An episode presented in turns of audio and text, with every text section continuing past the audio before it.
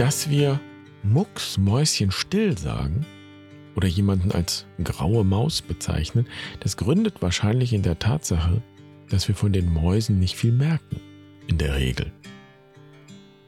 Dabei kommt kein anderes Säugetier in Europa häufiger vor als die Maus. Es gibt 90 Mäusegattungen mit über 400 Arten. Grund genug, den Mäusen eine eigene Folge der tierischen Weisheiten zu widmen und das Augenmerk fällt dabei auf die Feldmäuse, die nicht direkt um unsere Häuser und in unseren Häusern wohnen, aber praktisch direkt hinterm Haus, wo es aufs Feld hinausgeht oder wo der Wald beginnt. Wieder gibt es einen fiktiven Brief des heiligen Franz von Assisi. Lass dich überraschen. Und damit herzlich willkommen bei Barfuß und Wild. Ich bin Jan. Schön, dass du dabei bist. Ich freue mich, diese neunte tierische Weisheit mit dir zu teilen.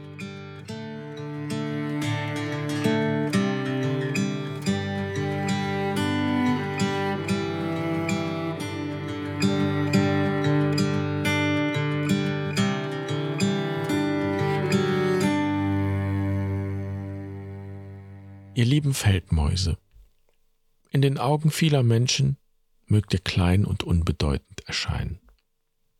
Doch umso mehr möchte ich, euer kleiner Bruder Franziskus, eure Großartigkeit rühmen. Ihr gehört zur weitläufigen Familie der Mäuse, und es gibt wohl keinen Ort auf dieser Welt, an dem ihr und eure Verwandtschaft euch nicht niedergelassen habt. Das ist ein Zeugnis eurer Überlebenskunst und Bescheidenheit. Denn ihr, liebe Feldmäuse, erregt kein großes Aufsehen. Ihr lebt still und unscheinbar an Feldern, Wiesen und Waldrändern. Wer jedoch die Augen öffnet, der erkennt überall am Boden eure Laufgänge, die ihr im Winter sogar zu eurem Schutz mit geflochtenem Gras überdacht. Eure Straßen zeugen somit von einer großen Klugheit und Lebenstüchtigkeit, denn ihr lebt ja immer in der Gefahr, von anderen Tieren gefressen zu werden. Und so schnell euer Leben begonnen hat, ist es dann schon wieder zu Ende. Ihr, liebe Feldmäuse, lasst euch jedoch davon keineswegs verbittern oder aufhalten. Eure Straßen sind auch Zeugnis eurer Neugier, mit der ihr die ganze Welt erkundet und erschließt. So habt ihr einen weiten Blick für eure Umgebung Ihr kennt jeden Weg und jedes Hindernis und ihr wisst, wo es Futter gibt.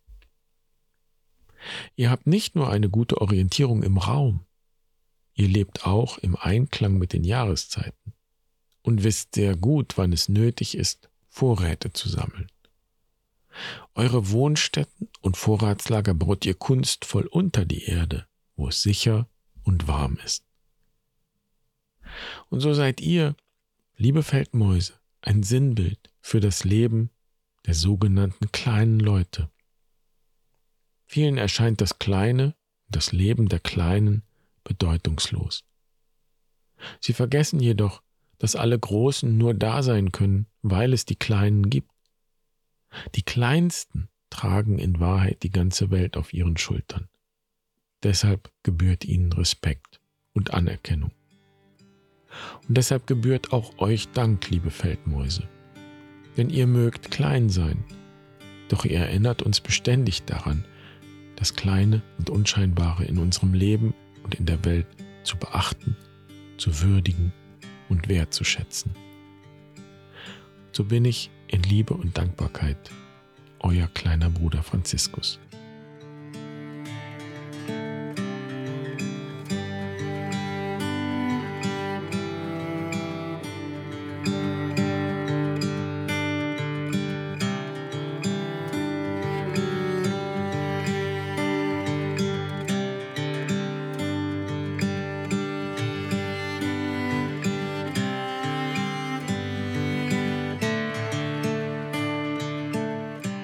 Hier in Bingen am Rhein, wo ich lebe, haben Mäuse eine ganz besondere Bedeutung, denn hier gibt es den Mäuseturm, der auf einer kleinen Rheininsel steht und der sozusagen das Wahrzeichen der Stadt geworden ist. Und seit einigen Jahrhunderten erzählt man sich die Geschichte, warum der Mäuseturm Mäuseturm heißt. Diese Legende handelt von einem bösen Bischof, Hatto, der zu jener Zeit über die Stadt herrschte, als die Bischöfe nicht nur die geistlichen Herren waren, sondern zugleich auch weltliche Macht hatten. Als aber eine Hungersnot kam, ignorierte der Bischof die Hilferufe der Hungernden und ließ sie sogar einsperren in eine Scheune und bei lebendigem Leibe verbrennen. Die Leute schrien natürlich. Und in seinem ganzen Zynismus und in seiner Bosheit soll der Bischof gerufen haben, hört ihr die Kornmäuslein fiepen? Und die Kornmäuse sind keine anderen als die Feldmäuse. Und da, so erzählt die Legende, kam das Gericht Gottes über den bösen Bischof. Denn Hunderte, Tausende von Mäusen kamen plötzlich aus der Scheune. Der Bischof versuchte sich auf der Rheininsel im Turm in Sicherheit zu bringen, in einem Bett, an Ketten, das den Boden nicht berührt. Aber die Mäuse drangen in den Turm ein, zu Hunderten, zu Tausenden, und am nächsten Tag war nichts übrig als das Gerippe des bösen Bischofs. Und diese Geschichte lässt sich natürlich in vielerlei Hinsicht deuten, aber sicherlich ist sie auch eine Geschichte der kleinen Leute und über die kleinen Leute, die am Ende bleiben.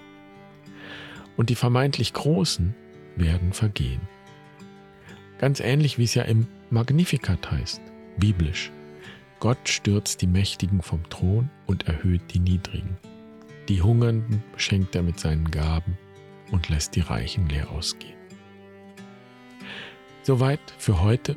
Den fiktiven Brief des heiligen Franziskus und die Schreibübung findest du wieder auf der Webseite, auch zum Download. Vorausgesetzt, du kannst dich einloggen, wenn du angemeldet bist, zum Beispiel für die Rauhnächte oder für die Irrmuswochen oder irgendeinen anderen Kurs bei uns. Schön, dass du heute dabei warst. Ich wünsche dir einen wundervollen Tag. Bis morgen. Mach's gut. Pace bene.